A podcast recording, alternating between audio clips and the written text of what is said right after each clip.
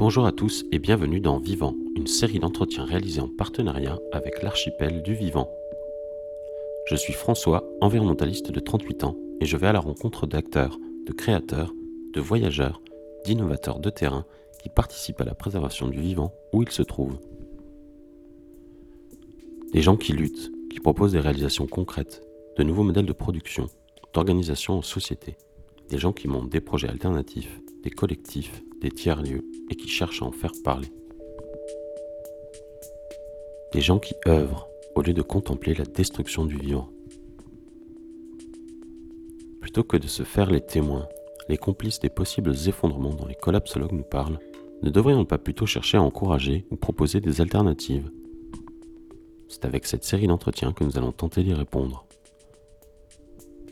Aujourd'hui, nous partons à l'oasis de Poulart, situé sur la commune de Rium, à la rencontre d'Eladj Mouali, un voyageur du Niger, ami de Sophie Rabi, qui va nous parler d'un projet de résidence alimentaire qu'il a monté dans son pays, aux portes du désert, Amadal Amagar.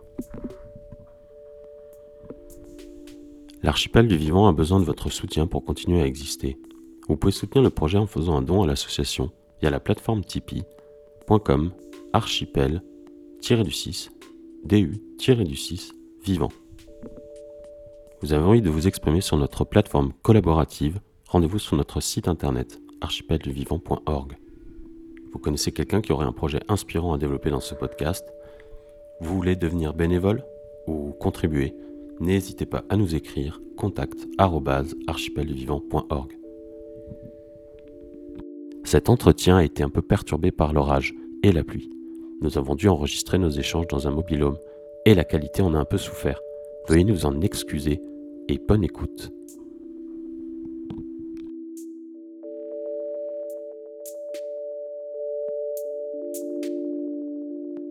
C'est bon? C'est bon, Eladj, on peut commencer. Merci de me recevoir. Ben, Avec plaisir. Donc là, euh, tu, tu me poses une question ou euh, je parle tout simplement? Est-ce que tu peux te présenter à nos auditeurs? Moi, je sais déjà un peu qui tu es, mais. Bonsoir, merci euh, de venir me voir pour m'interviewer, pour parler de mon histoire. Je suis Elage Maoli. Je viens du Niger. Et au Niger, je suis localisé euh, au nord, donc euh, près de la ville d'Arlit, qui est un département aujourd'hui. Je suis à, peu près à 150 km de la ville d'Arlit, au nord-est, plus précisément. Donc, euh, bien sûr, je suis Touareg, d'une famille nomade, artisane. Je suis né dans cet espace vaste, espacé, que le désert. Pendant plusieurs années, jusqu'à mes 14 ans, je ne connais que cet endroit, que le désert. Donc, euh, je connais les vides, les silences. J'étais d'une famille, euh, comme je disais, nomade. Donc, on se déplace beaucoup, de campement à campement, de contrée à contrée. Voilà. Donc, c'est un espace à l'époque tellement visité. Donc, il y avait tellement de personnes qui viennent nous visiter. Pour visiter les sites touristiques, bien sûr, du désert, euh, ce silence, etc. Donc, mon père, mon père, comme il est artisan, il est aussi guide. Donc, il a des amis qui viennent nous voir dans ces Sahara pour qu'il leur pour qu'il leur fasse visiter le désert. Donc, euh,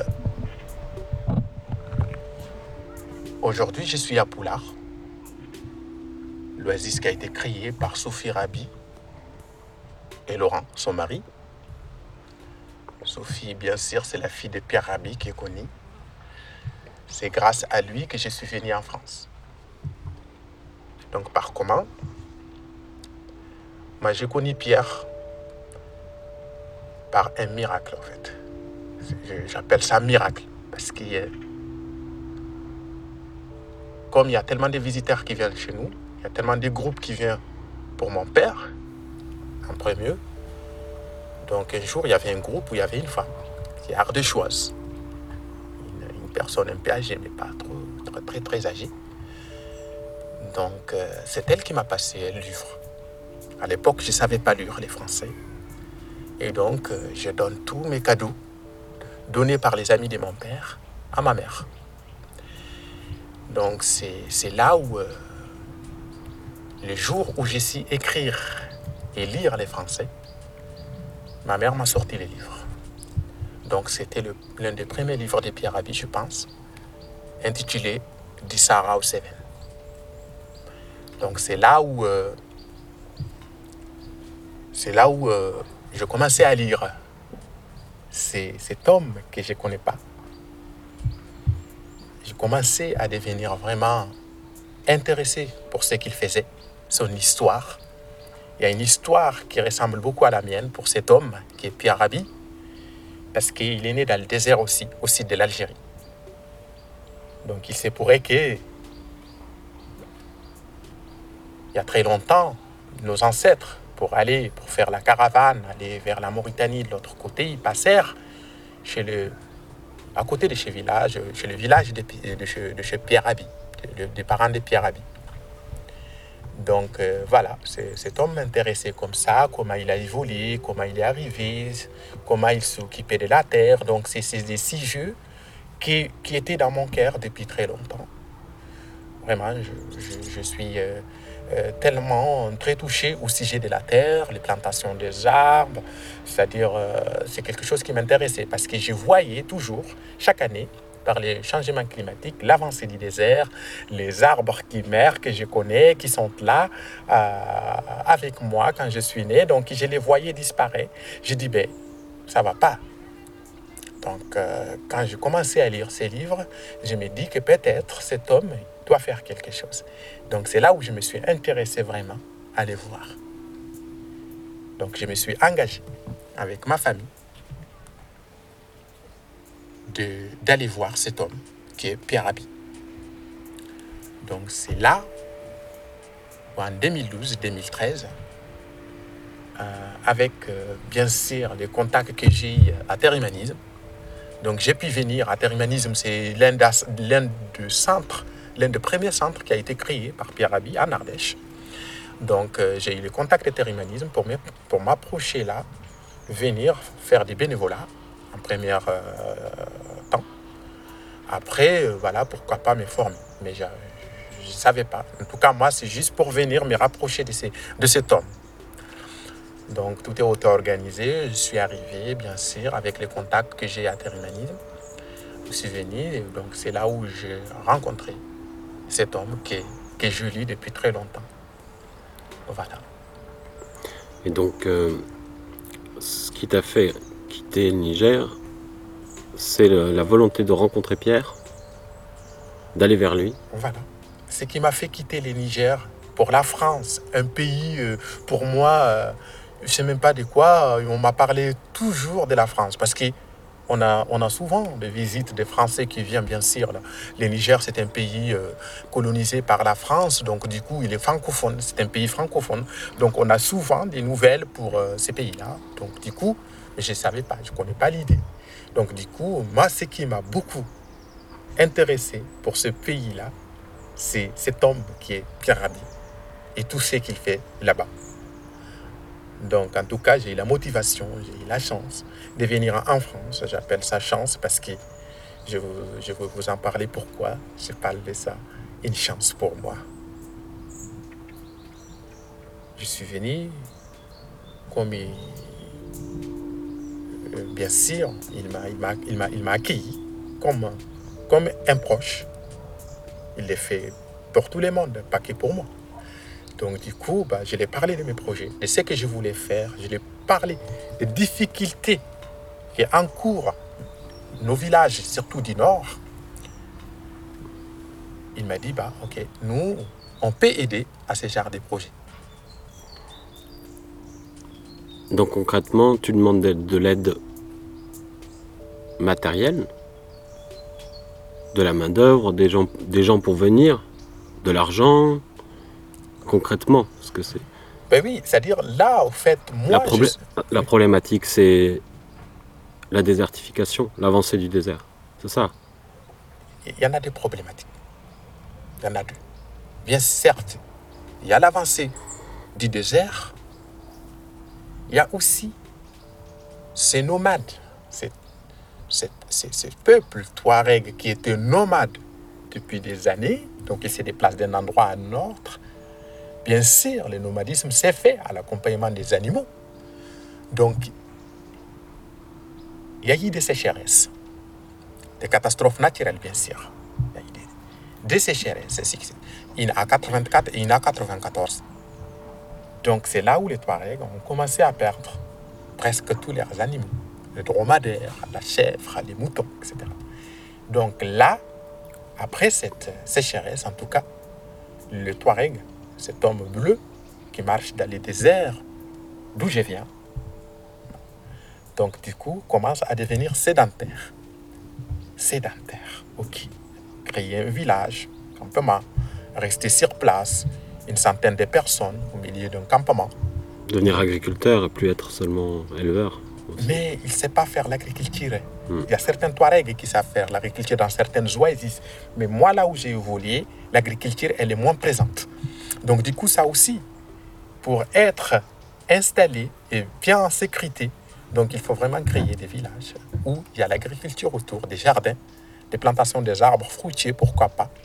Donc, c'est ça qui m'a mis, au fait, à euh, c'est ça qui m'a rapproché avec la famille Pierre et voilà, et lui en personne. Donc quand je suis venu, bon, je me suis mis en contact euh, directement avec Sophie Rabi et Laurent Bouquet qui m'ont beaucoup aidé. À l'époque, Laurent était le président du fonds de dotation Pierre Rabi. Donc c'est eux qui ont vraiment euh, passé mon message et que ça t'est passé au fonds de dotation Pierre Rabi pour me refaire venir encore en France, me revenir en France en 2014 pour me Alors, tu disais. Voilà. Donc, euh, je suis revenu en France après avoir reçu euh, un message euh, du Fonds d'éducation Pierre Rabhi que tout est possible. Je peux me former en agroécologie, agrimanisme et permaculture. Donc, du coup, euh, je suis revenu en 2014, bien sûr. Et puis, c'est là où j'ai entamé ma formation d'agroécologie qui a duré moins d'un an à La Blachère, juste euh, à côté de chez Pierre. Donc, euh, je passais tellement de temps. euh, donc, tous ces temps-là, j'habitais au Ouamo des Puits, donc un village écologique qui a été créé par Pierre Rabi et famille, donc c'est-à-dire Laurent Bouquet, Rabi et Sophie. Donc, voilà, donc vous habitez des habitants dans ce village, euh, voilà, on a sympathisé, donc j'ai vécu là. Donc, euh, je fais une formation euh, en module, par exemple, une semaine de formation, et après, il faut attendre un mois pour un autre module. Donc, euh, le temps d'attendre, donc j'étais au maraîchage, euh, altérimanisme. Donc, j'apprenais l'agriculture. L'idée, c'est de revenir à la terre, et pourquoi pas, après, parce que je ne savais pas, après monter un projet dans le désert pour de l'eau, pour l'agriculture et pour vraiment euh, euh, créer des villages modèles dans le désert. C'est ça l'idée qui m'a mis vraiment, euh, qui m'a donné euh, cette, euh, euh, euh, c'est-à-dire cette volonté de venir faire la formation. C'était ça à la base au fait. C'est pour euh, euh, créer une vie autour de, de, de, de ce peuple qui devient sédentaire. Et donc, euh, ta famille s'est sédentarisée depuis alors En fait, une partie. Une partie. Une partie. Parce que vous faites, quand on parle de la famille, elle est, elle est éloignée. Donc il y a, y a encore des familles qui ont continué d'être nomades, mais vu aujourd'hui les conditions euh, climatiques, vu aujourd'hui les conditions géopolitiques, donc du coup, eh ben, ça commence à, cette, cette, cette pratique du nomadisme commence à disparaître quand même petit à petit. Mais il y en a encore euh, on peut dire des champions, j'appelle ça des champions, de nomadisme, mais pas beaucoup, pas nombreux comme avant. Mais la plupart des Touaregs ont fait situer, en tout cas sur ces coins-là, commencent à devenir aujourd'hui des sédentaires autour d'un village, euh, euh, voilà, autour d'une organisation. Donc voilà, c'est là, donc mon village, Eroug, donc fait partie de cette, de, de, de, de ça là, voilà. Et donc comment on fait pour l'eau quand on est dans le Niger? L'eau, c'est une question très très importante pour moi parce que toute ma vie, je cherchais de l'eau. Mhm. Il y en a moins dans les déserts, il y en a moins d'eau dans les déserts. Toute mon enfance, j'ai cherché l'eau à 14 km. Le puits qui est tout proche, ça dépend des campements où on habite, en tout cas le puits, il est tout le temps à 14 km.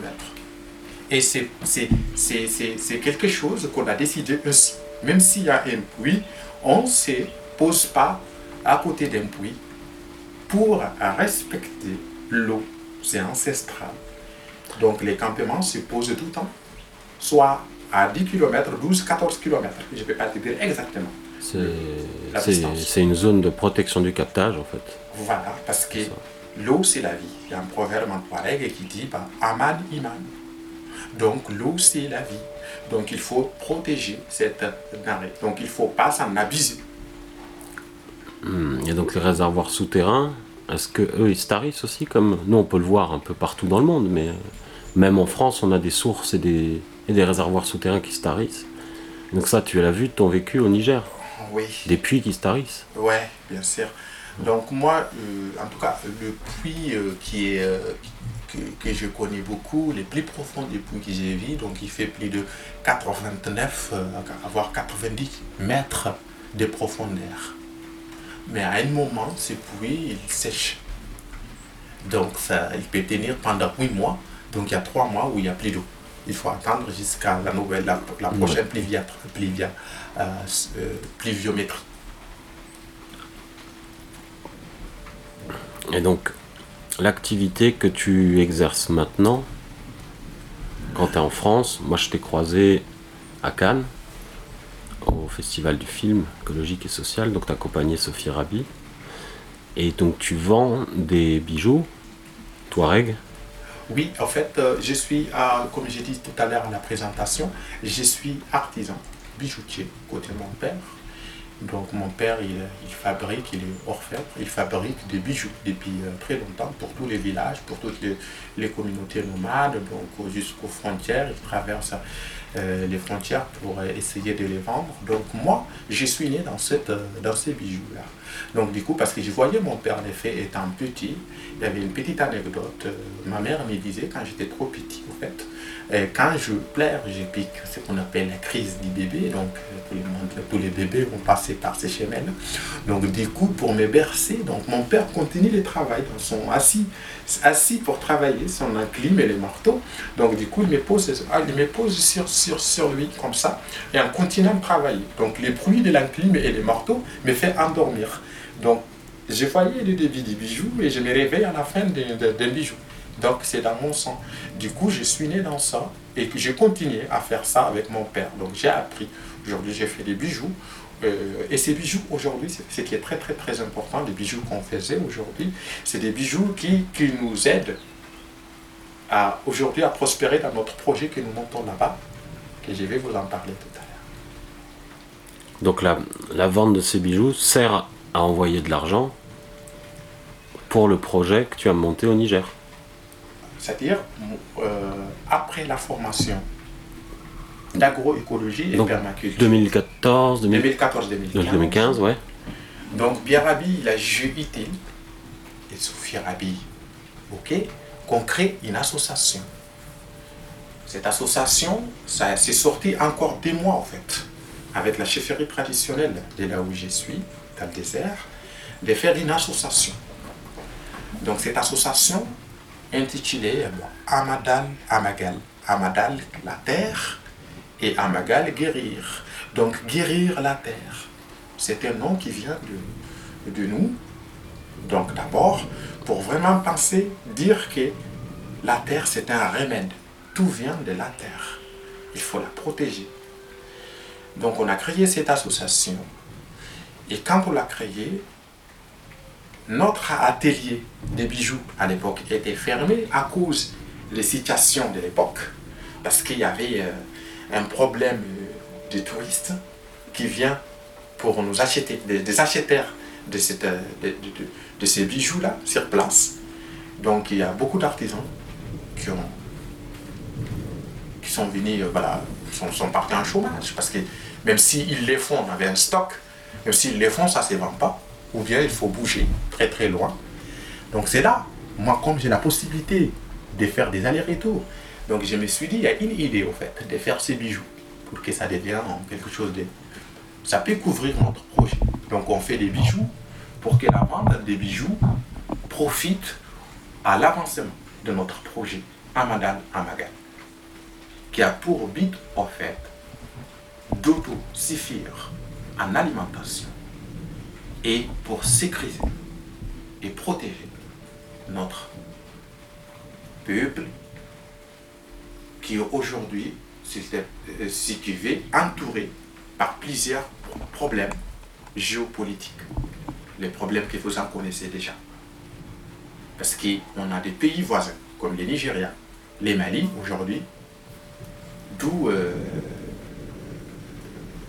il y a des bases terroristes sur ces, sur ces frontières-là. Mm. Donc c'est pourquoi, pour éviter ça, nous on a jugé utile vraiment de faire autre chose que ça pour que nos enfants, pour que nos enfants qui viennent, pour que notre jeunesse ne s'intègre pas à ces projets terroristes que nous condamnons, que nos chefs condamnent. Parce que ce n'est pas, pas quelque chose qui nous, qui, nous, qui, nous, qui nous intéresse du coup. Donc on a préféré vraiment travailler la terre, revenir à la terre, sensibiliser les gens, accueillir, ouvrir nos cœurs que ça. Donc c'est pourquoi, en fait, la création de ce projet aujourd'hui, qui a commencé euh, ses fruits euh, depuis 2016 euh, jusqu'à nos jours. Comment un, un peuple qui n'a pas de terre, qui est nomade, se déplace beaucoup, qui, qui suit, bah, qui, qui, mène des troupeaux et qui se nourrit principalement bah, de, lait, de produits de troupeau, comment il, en vient à devenir un peuple plus agricole et sédentaire? Est-ce qu'il doit s'acheter des terres? Il doit s'acheter des graines, il doit s'acheter des plants, il doit s'acheter du matériel. Euh, C'est une transformation qui s'est opérée ici, peut-être pour des peuples, mais sur des dizaines ou des centaines d'années. Et là, c'est quelque chose qui s'est fait en quelques années, au final. L'idée de la terre, pour nous, c'est un grand sujet. Un grand sujet Ouais. La terre n'appartient à personne. personne On peut se poser sur une terre, mais ça ne veut pas dire que c'est notre terre. Ouais, tout à fait. C'est pourquoi la propriété chez nous n'existait pas. Si aujourd'hui tu es français et tu viens, c'est ta volonté, tu voulais venir, s'installer chez nous, ben, tu es bienvenu. Il suffit juste de chercher un endroit, comme c'est espacé, on a de l'espace. Choisis un endroit pour vivre. Personne ne te dira de partir. En tout cas, je suis évolué dans cet espace-là où l'étranger n'est pas forcément un étranger. Il peut devenir aussi autochtone s'il veut, parce qu'il vit sur, sur, sur une terre qui appartient à tous. Donc ça, c'est notre philosophie. La terre appartient à tous les mondes. Donc du coup, aujourd'hui, je ne sais pas, c'est passager ou pas. Aujourd'hui, on est sédentaire. En tout cas, par des conditions qu'on n'a pas choisies nous-mêmes. On ne sait pas, c'est sur les chemins, on ne sait pas. En tout cas, c'est, ça, ça c'est, plus important pour nous de s'installer quelque part. On voit ça, plus, parce que tu peux bouger comme ça, bouger, bouger, mais sans, rien.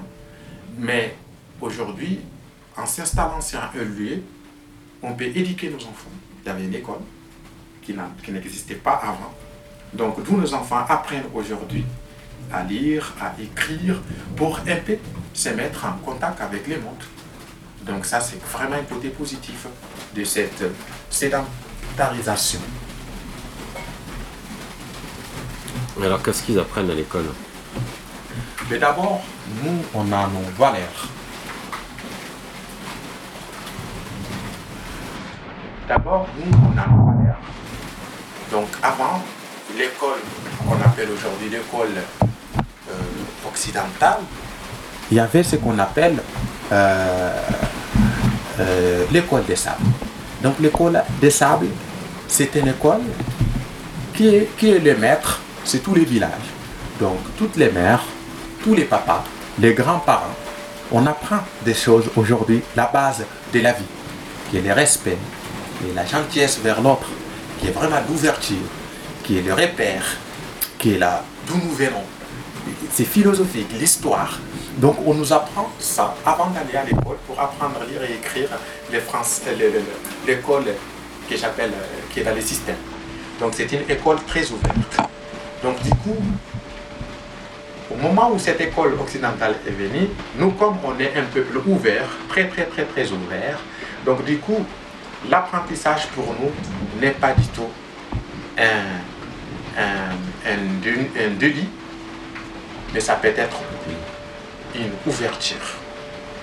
Donc c'est pourquoi on a une capacité, on s'est dit qu'on a une capacité d'apprendre tout pour vraiment évoluer et grandir et pour se rapprocher des autres, faciliter de communiquer avec les autres pour, euh, pour si tu veux, euh, augmenter notre connaissance et notre apprentissage. Donc c'est ça, en tout cas, euh, l'acceptation de cette école aujourd'hui qu'on a dans notre village. Et quand est-ce que tu retournes là euh, au Niger? Là, je retourne euh, mi-octobre. Mi-octobre. Mi-octobre pour être au début de la saison. Pour vraiment, parce que nous sommes un projet aujourd'hui qui grandit, parce qu'on a commencé par là.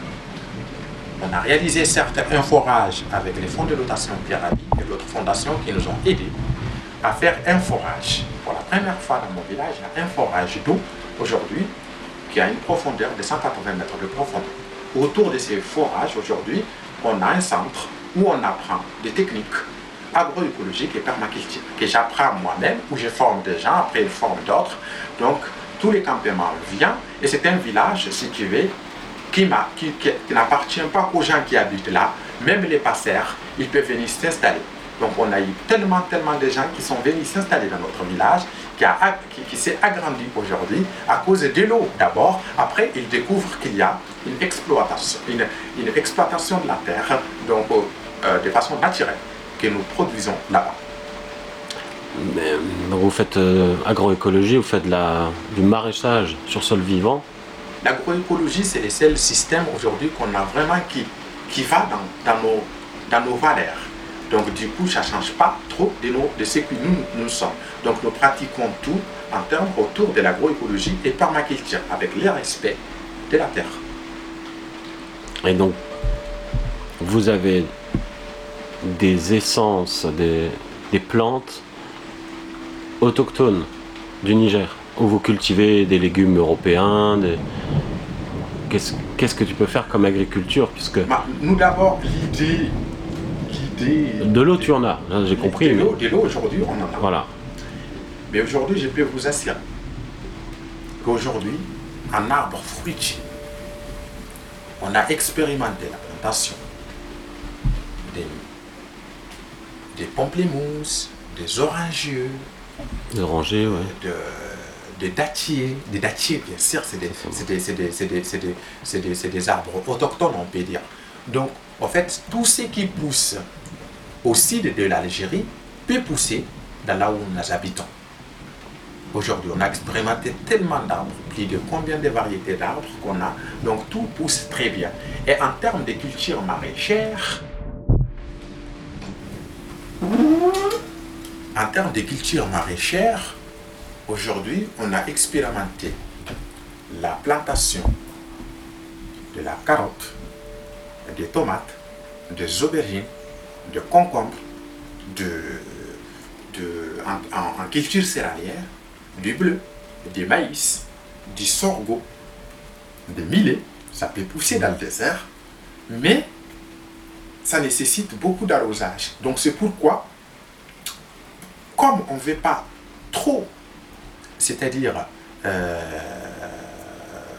trop mettre, euh, exploiter, euh, trop, comment dirais-je, Utiliser. utiliser l'eau, Ouais. donc du coup on prend les plantes qui s'adaptent un peu à notre climat. Sans arrosage alors. On Juste pratique- le minimum. On pratique ça juste le minimum pour ne pas trop, trop, trop, trop, trop utiliser l'eau. Parce que aujourd'hui, euh, cette, cette, cette eau est devenue un besoin vraiment naturel. Parce que chaque année, il y a des gens qui viennent s'installer dans notre village. Ça a grandi, ça a grandi, ça a grandi. Jusqu'à aujourd'hui, nous sommes à peu près autour de ces villages, plus de 1000 personnes. Et donc, euh, comme vous avez fait un forage à 180 mètres, vous avez eu les conseils de, on va dire, d'ingénieurs ou d'hydrogéologues. Ouais, Les hydrogéologues, ils ont, ils ont pu vous estimer les volumes que vous pouvez prélever. Bien sûr. Voilà. Et donc, vous savez combien de mètres cubes vous pouvez tirer par semaine ou par jour? Bien sûr. Donc, Ouais. avant, avant, avant, avant de, de, de, de faire ces forages, donc j'ai fait appel à, à un géophysicien. Ouais. qui est venu du sud du Niger pour vraiment d'abord nous dire là où c'est possible qu'il y a l'eau, là où on va planter les forages. Mhm. Après ça, donc il nous a dit combien de capacité, combien de, De mètres de cubes. mètres cubes qu'on devrait avoir sur ces forages. Mhm. Donc on a plus de 13 mètres cubes d'eau par heure. Par heure. par air. Donc, du coup, on peut remplir tous nos bassins de 9h à 11h. Comme on n'a pas de problème de soleil. Donc, ces forages, on l'a équipé de l'énergie solaire, Mhm. de la pompe solaire. Donc, du coup, à partir de 9h, il, y a- il fait déjà très chaud. 40 degrés déjà à partir de 9h, 10h dans le désert. Donc, entre 9h et 11h30 et midi, on a rempli tous nos, nos- nos- nos- nos bassins qui peuvent vraiment euh, être utilisés en, en trois semaines sans, sans encore puiser l'eau. Et donc, euh, l'autosuffisance est atteignable pour le village? Euh, oui et non. Oui et non. Ça dépend des saisons. Hmm. Par exemple. Vas-y, explique-toi. La Ouais. saison chaude, Ouais, plus ou moins a l'été, quoi. tellement de personnes qui viennent avec les animaux. Parce que c'est un forage, au fait, qui n'intervient pas seulement pour l'agriculture, parce qu'on a fait aussi pour la population, pour l'eau, Mhm. pour, pour l'eau qu'on peut boire, pour les animaux et pour l'agriculture. Donc c'est scindé en trois, en trois parties. Mhm. Donc comme la population, elle vient en masse, en saison, en saison chaude, en saison de soudure, comme on dit, là, là où il n'y a pas de plantation, il n'y a pas de pluie, on a attendu plus de 7 mois, il n'y a pas de pluie, donc les gens, ils cherchent là où il y a l'eau pour vraiment abriter leurs animaux. Donc du coup, on les, on les invite, comme il n'y a pas une politique qui dit que ne venez pas, c'est pas chez vous, ça n'existe pas chez nous dans notre langage. Donc les chefs du village autorisent à tout le monde de venir. Vraiment, donner l'eau à, cette, à tout le monde. Donc s'installer s'ils veulent, rester s'ils veulent. Il n'y a pas la politique de dire non, ce n'est pas chez toi, chez nous, ça n'existe pas. Mais il n'y a pas de tension pour le moment. C'est les chefs qui gèrent. C'est les chefs qui Il y a gèrent. des choses, on s'appuie des bases ancestrales qui nous évitent les chaos. Mais euh, donc, si un, un chef de tribu arrive avec un cheptel de 2000 bêtes, ça va pas faire une tension. Il faut juste s'organiser. Il, y a, il y a une organisation qui est là appliquée. Donc il faut soumettre à cette organisation qui a été laissée par nos ancêtres. Donc on suit les langages de nos ancêtres qui étaient détenus par un chef qui, qui- n'est pas du tout visible. C'est un chef euh, qui, qui, qui- est avec tout le monde, qui écoute d'abord, parce qu'au fait, autour du chef, il y a deux chefferies, les petites chefferies. Donc, ils s'organisent entre elles pour vraiment décider ce qu'il faut faire. Mais jamais il faut partir, tu n'es pas chez toi. Ça n'existait pas. Donc, on trouvera une organisation conviviale, ancestrale, pour vraiment respecter les normes. Et les pluies viennent d'où alors? Parce que la masse nuageuse au Niger, Ouais. elle vient de l'ouest aussi, de l'Atlantique? Je ne peux pas, et Tu sais pas trop? je peux pas savoir ça, mais je pense que de la Méditerranée. Tu penses? Ça traverserait l'Atlas? Je pense Et ça redescend là Ça ça redescend là-bas. C'est possible, hein. C'est possible. La Méditerranée donne beaucoup de précipitations en automne et début de l'hiver. hein. Mais nous, mais nous, par exemple, là, le- là, là, c'est le, là, c'est le, ça, là, c'est le, c'est- c'est l'hivernage. Là. chez nous, c'est la saison pluvieuse. Là, ça commence Là, ça commence juin, juillet, août, jusqu'en septembre, dans certaines zones. juin, juillet, août, septembre. Voilà, juin, juillet, août, ça commence la première pluie, c'est en juin, mais elle n'est pas trop, euh, trop, masse. Mais en juillet, ouais, il y a plusieurs pluies. En août, c'est vraiment une saison au milieu de la, de la pluie. Donc, du coup, après, en septembre, ça commence à partir. Et il faut attendre 8 mois, 9 mois d'attente. Donc pluie- là, la saison sèche commence. la, la saison euh, va commencer bientôt, là, dans quelques jours. La saison sèche commence. Ouais. C'est pourquoi il faut y aller pour planter. Donc là, je vais partir moi, en octobre pour planter. Bien sûr, si j'arrive à trouver, parce que c'est un projet qui a été créé en 2014, donc il nous faut tellement de matériel pour vraiment être euh, autonome. On n'est pas encore autonome, il nous, il nous- faut encore beaucoup, beaucoup, beaucoup de matériel pour vraiment avancer parce que les gens s'augmentent, ils demandent toujours des espaces, des espaces, des espaces. Donc il faut vraiment augmenter la le- l'espace pour jardiner, euh, les bassins, etc. Donc il nous faut tellement de trucs pour vraiment faciliter l'organisation de ces projets, la, la réussite de ces projets. Et euh, comme- comment les gens peuvent vous faire des dons, par exemple Voilà, on a deux sites. Il y a le site amadalamagal.org qui est connecté avec euh, le fonds de dotation Pierre Rabhi. Donc les gens peuvent donner directement au fonds de dotation Pierre Rabhi pour Amadal Amagal ou bien passer directement si ça ne passe pas. Ben, je pense que le mieux c'est de passer par les fonds de dotation Pierre Rabhi directement pour faire un don. C'est pratique. Mais Les tu peux choisir à quoi. Pierre Rabhi. Ouais, et tu peux choisir à quoi sert le don. Dans Voilà, tu peux choisir par exemple les fonds de dotation Pierre soutiennent plusieurs projets Ouais, ça j'avais dont j'avais fait, cru partie, comprendre. voilà, dont fait partie les projets Amadal Voilà. Mais il y a une répartition qui se fait après en interne. euh, Ou bien vous pouvez dire par exemple ces dons pour élage, l'intitulé, les dons intitulés Projet d'élage Amadal Amagal. Donc Amadal Amagal, ça s'écrit A-M-A-D-A-L, Amagal A-M-A-G-A-L. Donc pour les projets Amadal Amagal. Et là-bas, ils savent à qui est destiné ces dons directement. Et vous avez besoin de d'agronomes? Je pense pas, si. agronome, pour l'instant, on arrive bien. C'est que après, bien sûr, euh, comme on est en partenariat avec Terre Humanisme, ils vont, je ne sais pas, peut-être en 2023 avec les Covid, ça n'a pas eu lieu, mais j'espère qu'ils vont organiser ça pour qu'une visite d'agronome, vraiment, euh, expérimente. Parce que moi aussi, au fait, je toi, suis tu vas- formateur. Toi, tu vas devenir un agronome aussi. Ça l'étend. c'est- Tu es déjà un. Aujourd'hui, j'ai des pratiques, je vous Voilà. dis, que je n'ai pas appris euh, à la, à la, à la théorie. hein. Ouais. Parce qu'aujourd'hui, je, voilà, je peux vraiment intervenir euh, dans sur, ce- sur ce côté-là. Il n'y a pas encore de problème.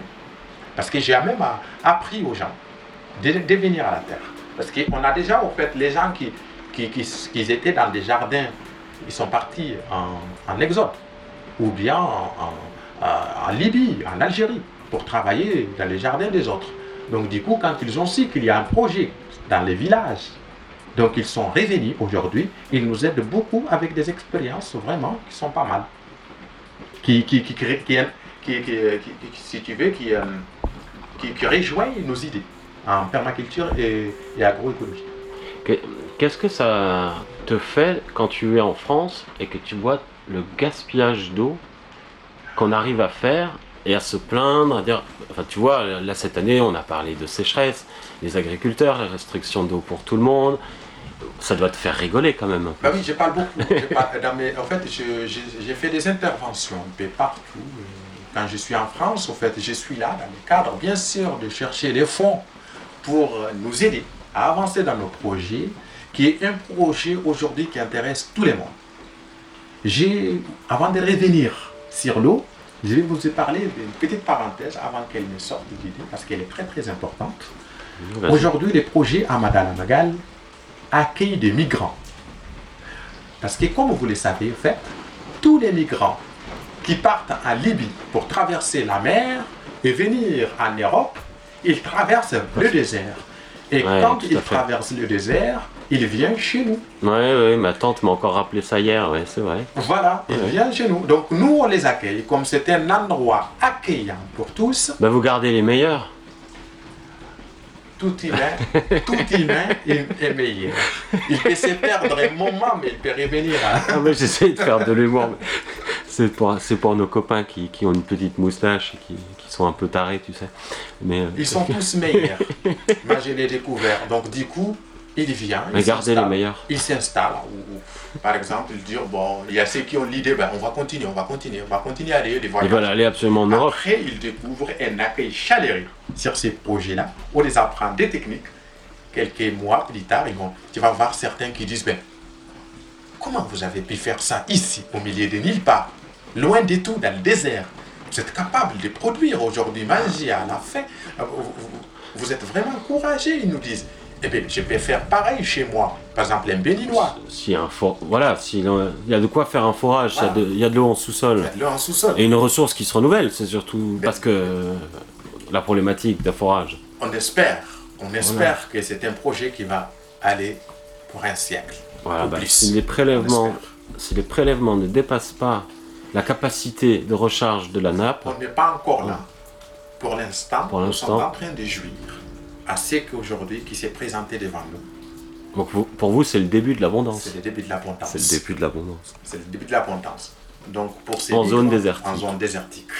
Une oasis, en fait. Une oasis qui, qui fait parallèle aux oasis qui existaient avant. Voilà, donc c'est ce que nous sommes en train de mettre en place pour le réchauffement climatique. Voilà, c'est aussi bien. Le changement climatique, c'est aussi bien pour l'exode rural, parce que le Touareg, en fait, c'est un homme qui tient beaucoup à sa terre. Tu vas voir toutes sortes de migrants, mais tu verras jamais un Touareg, parce que c'est quelqu'un qui tient à sa terre et à son identité. Donc, tu peux voyager pour apprendre les connaissances, mais tu reviendras Tu toujours, toujours à ta chez terre. toi, à Ouais. ta terre.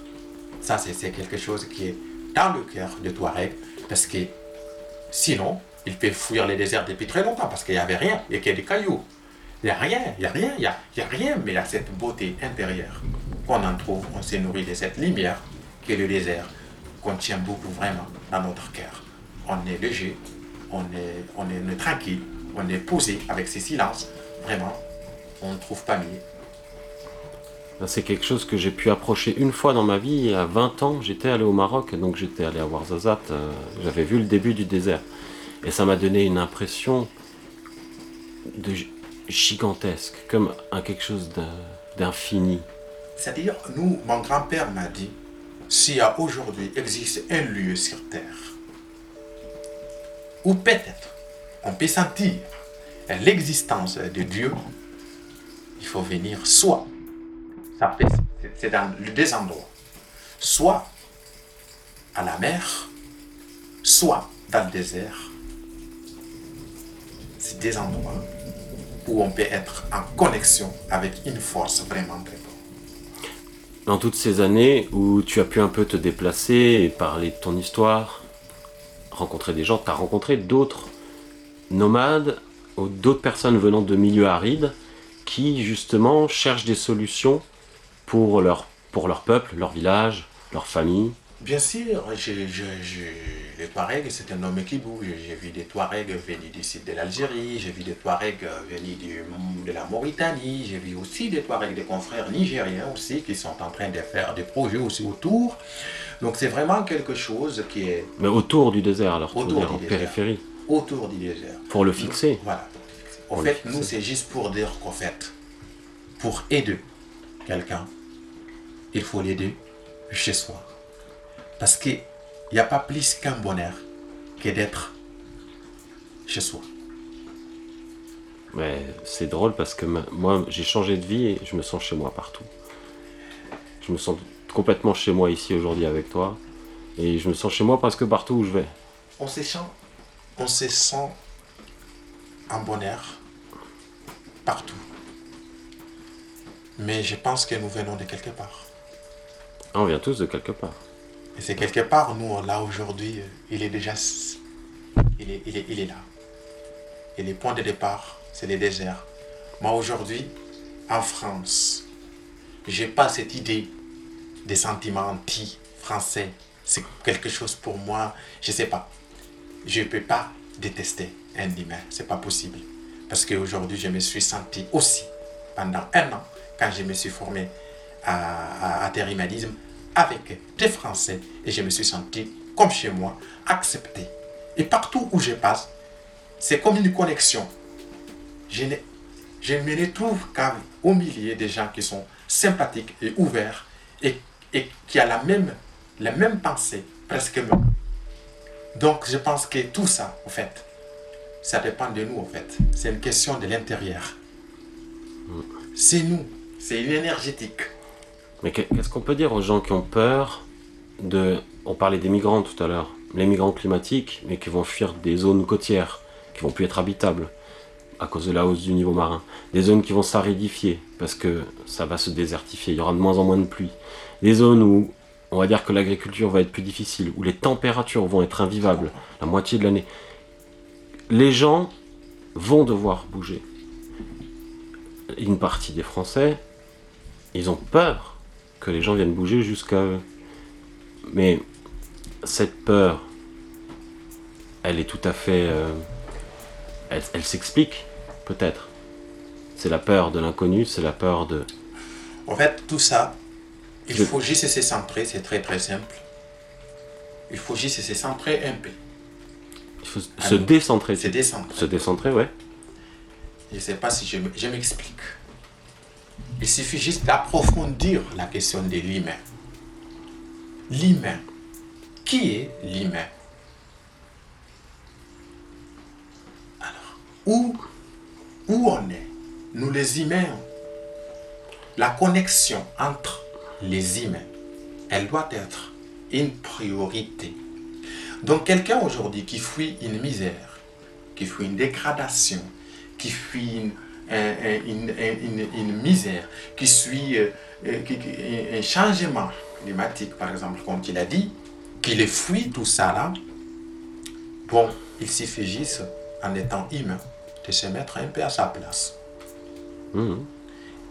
A Quelques des... minutes, se mettre un peu à sa place. Savoir qu'est-ce qu'est-ce que tu feras toi si cela t'arrive un jour. Parce qu'on n'en a pas loin. Même en France aujourd'hui, j'étais tous les mois de juillet à Toulouse, ici, autour de la Haute-Garonne. Et j'ai connu des températures que c'est seulement dans les déserts que je me suis senti très chaud. J'ai jamais vu ça. Depuis que je suis Ouais, arrivé on est monté en France. 40... Ça en août, 43 degrés. 43 degrés. Ouais, Ouais, j'étais là très aussi. J'étais là aussi. très très chaud. Donc du coup, ça, ça va rappeler les gens que c'est un processus, c'est quelque chose qui progresse en fait. Parce que ces gens-là qui ont aujourd'hui, qui ont fui pour venir chez eux, mais moi, en fait, j'ai deux idées. Soit ces gens-là, on les aide chez soi, soit on les accueille d'une manière humaine, acceptable. C'est le dit, il n'y a pas une troisième solution. Là, je suis assez d'accord avec toi. Je, je pense que je pense pareil. c'est marrant. Moi, aujourd'hui, j'ai fait, nous, faisons- nous faisons notre part de colibri, comme l'a dit Pierre Rabhi, dans notre village. On accueille certains, mais pas un grand nombre. Donc, il y a une quinzaine qui s'est reconvertie, qui parlent chez eux pour faire de l'agriculture. Donc, aujourd'hui, l'association Amadala Magal intervient pour ça, de façon vraiment apolitique. Donc, on les accueille parce qu'ils sont des humains comme chez nous, parce qu'on se met un peu à leur place. Parce qu'on ne sait pas, nous, sommes nomades, on peut un jour atterrir chez eux, donc on les fait d'une- manière vraiment, si tu veux, normale. Normale. Il n'y a pas quelque chose derrière, une pensée derrière. Donc l'association Amadala Bagal intervient aussi pour ça. Parce que l'humain, en fait, on doit être connecté. On doit connecter à la profondeur pour savoir qu'est-ce qui nous fait mal et qu'est-ce qui ne le fait pas? Ça, c'est la seule chose qui va nous être utile pour se rapprocher les uns les autres, pour s'aider, convivialiser, s'entraider. C'est le plus important aujourd'hui sur Terre. Je suis d'accord.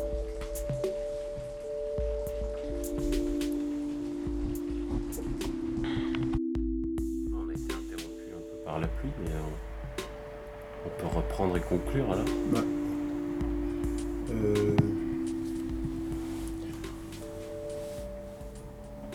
Donc François, merci beaucoup en tout cas. Je, je remercie euh, cette chaîne euh, vivant euh, de m'avoir donné cette opportunité aujourd'hui de parler de ce qui, de ce qui nous tient à cœur. Un projet de vie, un projet où il y a la possibilité vraiment de, de- d'éviter certaines euh, euh, problématiques qui aujourd'hui qui nous enterrent. Donc, parce que c'est un projet euh, qui, qui- peut guérir à, des maux aujourd'hui climatiques, la peur de, c'est-à-dire c'est un projet digne, c'est un projet de, de l'ouverture, de l'esprit que nous sommes en train de monter là-bas. Donc du coup, euh, euh, je vais rappeler juste quelque chose euh, de très très important.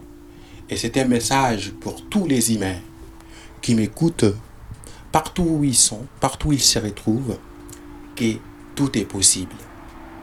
Jusqu'à mes 13 ans, je ne parle pas un mot de français, mais aujourd'hui, je me voilà aujourd'hui parler à une langue étrangère qui est loin de là où je suis, mais la possibilité a fait qu'aujourd'hui, je m'exprime et je passe mon message. Donc, cela veut dire que cette langue m'appartient aussi quelque part. Parce que j'ai voulu, j'ai aimé d'abord cette langue et je l'ai appris aujourd'hui. Tout le monde doit faire pareil. On doit, on doit nous voir comme ça. Que nous sommes le même partout où nous sommes. Nos, nos problèmes, le problème des des- des gens du désert, les problèmes des gens de l'Amérique du Sud, le problème de l'Inde, le problème de la France, les problèmes de tout le monde. Pakistan. jusque du Pakistan, les problèmes de la Syrie, les problèmes de l'Irak, partout il y a des problèmes, ça n'appartient pas qu'à ces gens-là qui vivaient ces problèmes-là. Ça nous appartient tous. Donc chacun peut donner quelque chose pour éviter ceci aujourd'hui. Ce n'est pas parce qu'on a des problèmes aujourd'hui géopolitiques dans les Sahel, ce n'est pas parce qu'on a un problème climatique dans- au Niger, ce n'est pas parce qu'on a un problème en Afrique que ça ne doit pas toucher la France, que ça ne doit pas toucher l'Allemagne, que ça ne doit pas toucher l'Amérique. Non. Donc c'est pourquoi il faut se donner les mains, main dans la main, parce que si on se donne les mains, si on se connecte tous, on doit éviter les chaos dans les futurs. C'est les moments, on a le temps de les faire. Donc, euh, on va éviter l'individualisme. On va s'ouvrir vers l'optimi- l'optimisme, l'ouverture vers l'autre. On va y arriver. Tout est possible. Et merci encore beaucoup. Non, merci à toi, Elal. C'est très inspirant ce que tu nous as raconté aujourd'hui. Merci. Et c'est un message euh, universel que tu, que tu viens de faire passer. c'est- important. Donc, si vous voulez nous connaître, en tout cas, nous sommes à Arlit. À Arlit, c'est cette ville du Nord qui est à la porte du désert. C'est un département aujourd'hui. Et moi, j'habite pas à Arlit même. Arlit, je vous rappelle juste euh, un petit truc, un petit, euh, juste pour rappeler aux gens, en fait, c'est quoi Arlit Arlit, c'est ce campement qui s'est transformé en ville dans les années 70 pour Areva. Donc c'est cette Pour ville où l'uranium. exploité euh, deux usines en tout cas qui ont été implantées là-bas, la Somaïre et la Cominac, d'où Areva qui est devenu Orano aujourd'hui exploité de l'uranium depuis dans les années 70. Donc euh, voilà, maintenant je vous laisse euh, réfléchir là, pour, pour, cela, pour ce que la cache. Donc moi j'habite pas à Arlit parce que je ne peux pas vivre à Arlit. Je connais les raisons, mais je viens de temps en temps parce que c'est une ville. C'est une ville qui, c'est un campement. Je, je, le vois encore comme un campement, comme les voyaient mes ancêtres. Voilà, que, mes ancêtres ont connu comme un lieu pour venir se poser tranquille, regarder les, troupeaux des gazelles, regarder, euh, mais tout cela a disparu et il s'est ajouté des choses qui, voilà, qui sont pas du tout bons à dire. Je m'arrête là. Donc moi, je suis à 150 km d'Arlit pour un peu essayer de respirer comme je vais. Donc c'est à Eroug. Et le village, il est au nord-est d'Arlit. Donc pour nous contacter, en tout cas, vous pouvez passer par les fonds de dotation Pierre Rabhi. Donc les fonds de dotation pierre-rabhi.org ou euh, passer directement par euh, euh, l'Oasis des Poulards qui a été créé récemment à Toulouse euh, avec Sophie Rabi Bouquet et son mari Laurent Bouquet. Donc, euh, ou passer directement à notre site internet, voir un peu, voilà, sur euh, à amadalamagal.org. Donc, toutes ces, ces, ces, ces comment dirais-je? Tous ces liens, on rappellera tous ces liens. Voilà, tous ces liens.